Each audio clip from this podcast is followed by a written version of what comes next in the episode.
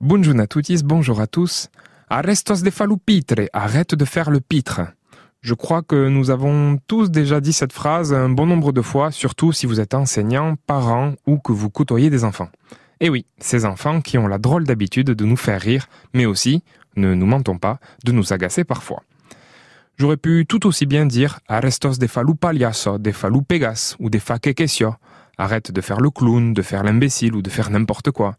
Mais j'aimerais aujourd'hui que l'on s'arrête sur ce mot, pitre, pitre. Oui, ce mot existe bel et bien en occitan et il veut dire torse, poitrine. Quel rapport me direz-vous?